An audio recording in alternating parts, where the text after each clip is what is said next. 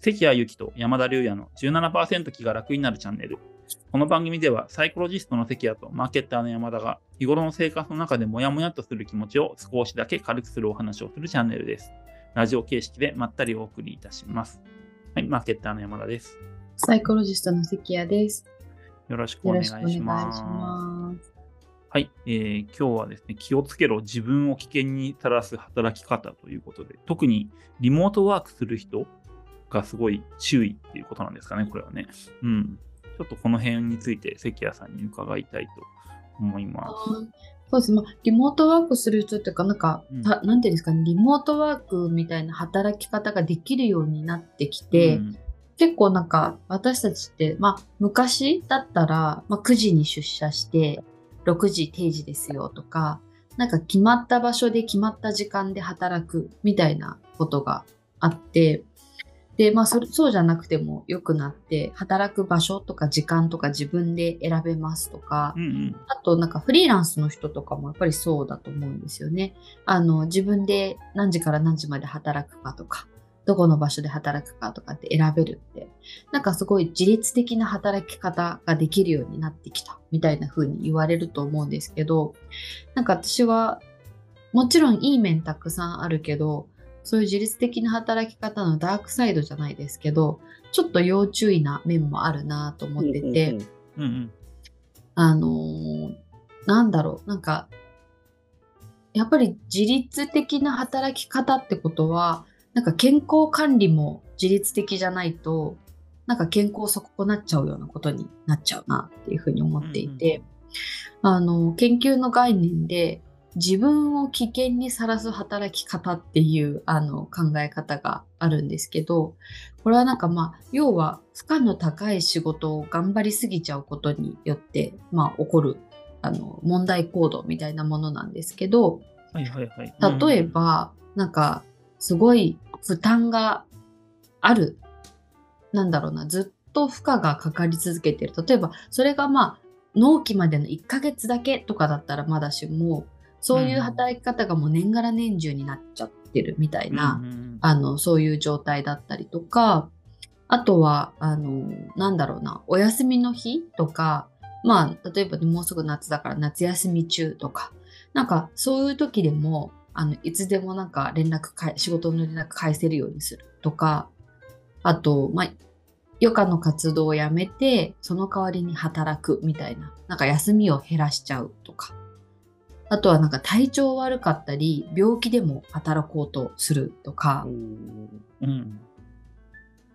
まあ、あとは何ですかね、なんか、あの、仕事のパフォーマンスを上げるために、あの、コーヒー飲みまくるとか。はいはい、僕だ。そうそうそう。飲みすぎそうそうそう、いう、うんなんか、ことを、まあ、自分を危険にさらすような働き方って言って、まあ、確かにこの、今目の前の仕事を達成するってためにはいいかもしれないけど、でも健康とか、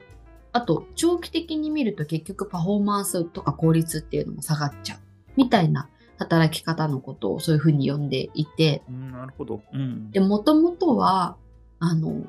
教師とか、学校の先生とか、うんあの、何ですかね、そういう結構使命感持って働くような職種の人たちがそういう働き方をしちゃうよねっていうふうに研究されてきたそう概念だったんですけど、なんかはいそれが今やね、みんな結構自律的な働き方ができるようになったり、あの、起業したり独立したりしする人があの増えてくると、なんか自律的な働き方の裏側にこういうことが起きやすいなって思っていて、スタートアップの会社とか多そう、そういう人。そうそうなんですよ、ね。チベンチャーとかで。うん。そうだから、なんか、セルフケアのスキルをやっぱり、なんか、もっと身につけとくみたいなことが、これからなんかますます重要になってくるなっていうふうに思ってたりします。なるほどですね。いやー、なんか、本当うつ病とかになりやすいですよね、多分ね。そのそう頑張りすぎてプチッと切れちゃって糸が。ううんん。うんし、なんか、やっぱり、なんて言うんですかね、これが、まあ、同じ場所で何人か働いてたりすると、うんあのなんかトラブルあった時とかも何人かで対応しようとか、え、ちょっとさっき大丈夫だったってあの話聞いてもらう機会があったりとか、なんかそれだったらちょっとあの人頼ろうよとかっていう機会あると思うんですけど、なんかね、リモートワークで家で一人で働いてたら全部一人で抱え込まなきゃいけなくなっちゃったりとか、なんかね、あっちゃんも土日も自分で対応するしかないみたいなことになっちゃったりとか、でね、なんかフリーランスとか企業とかだともっとそういう面が強かったりして、なんか働き方が自律的になってすごい自由になったりとか選択肢が広がったっていう面はありつつ、なんか長期的な健康のこととか考えるとやっぱりセルフケアのスキルとセットじゃないと本当山田さん言うようになんかうつ病にやっぱりなっちゃったりすると思いますし、うん、うん、なんかなんかいい面だけじゃないかななんて思ったりしてます。なるほどですね。いや、本当だともうなんか一日中仕事のこと考えられますもんね、場所関係なくね。そうそうなんですよ、ね、メールも見れちゃうし。そうデバイスもね、うん、あるから。そうそうそう、プッシュ通知飛んでくるしねっていう。そう、どこでもいつでも仕事しようと思えば。うんできる仕事ができるといえばできるしできちゃうみたいな面もあります、ね、できちゃう、うん、しおっしゃる通り仕事が結構クリエイティブな仕事が増えてたり高高専門的ななんていうのかな、仕事が増えてますよね、あの高度になってきてる、なんか単純な作業がね、もうなんだろう。自分でやらなくてもよくなってきてるので、そうなるとなんか昔は単純作業もあって高負荷の仕事もあって、一日の中でもうなんだろう専門的な知識も集中力も全部フル動員みたいな時間って、ね、なくて例えばちょっとエクセルで単純作業みたいな時間もあったりとかしてたのが、ね、なくなっちゃうと余計負担は大きいですよね。そうですよね。本当なんかこれからどんどんなんかそうなってきそうですよね。その AI とかでいろいろ仕事を楽になっていくか、楽になっていくというか、単純作業なくなって高負荷の 比率が上がっていって、結局楽にな楽にならないんじゃないっていう。理想的にはそれで、一日の働く時間が短くなれば一番いいですよね。うん、その単純作業が減った分。ならないんじゃないっていう、そう、うん、結局働く時間長いんじゃないっていう説がありそうですよね。うん。なんか、そこはね、なんか本当意識的に何かが働かないと、やっぱり働きすぎちゃうっていうのが結局起きますよね。うんうん、なんか時間も長く、負荷も高く働くみたいな。うん、なんかそれができる人だけが仕事に就けるみたいな社会になりそうみたいな。いやで、それができない人は無職みたいな。そのだから仕事の数は減っちゃって、まあそうですよね。うん、なんかそんなちょっとディストピアが、なんかちょっと社会学的な話になっちゃいますけど、うん、そんなのちょっと怖いなと思うけど、うん、なおさら、本当、関谷さんのおっしゃる通り、セルフケアのの、うん、能力というか、技術として高くないと、うん、うん、本当、続けられないくなっていくのかなっていう仕事が、うん、それはすごく感じますよね。うん。そうなんですよね。なので、ちょっと、なんかね、結構やっぱりリモートワークとか、あの、